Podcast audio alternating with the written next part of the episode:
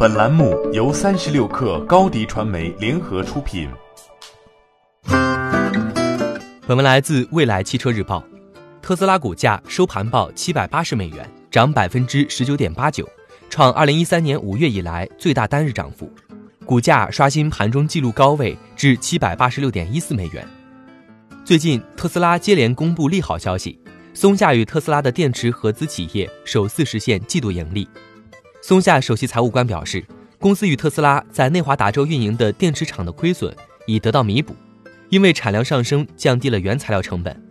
在销量方面，特斯拉第四季度交付了创纪录的十一点二万辆汽车，比分析师预期高出六千辆。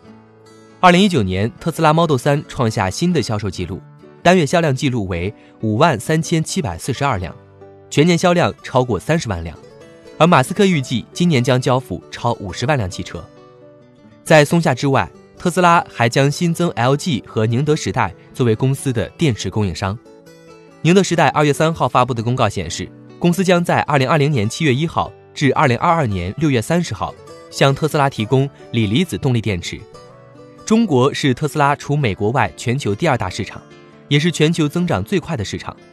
特斯拉上海工厂生产 Model 3的单位成本较美国工厂的生产成本降低了百分之六十五。工厂的投产将为特斯拉提供更大的营收增长空间。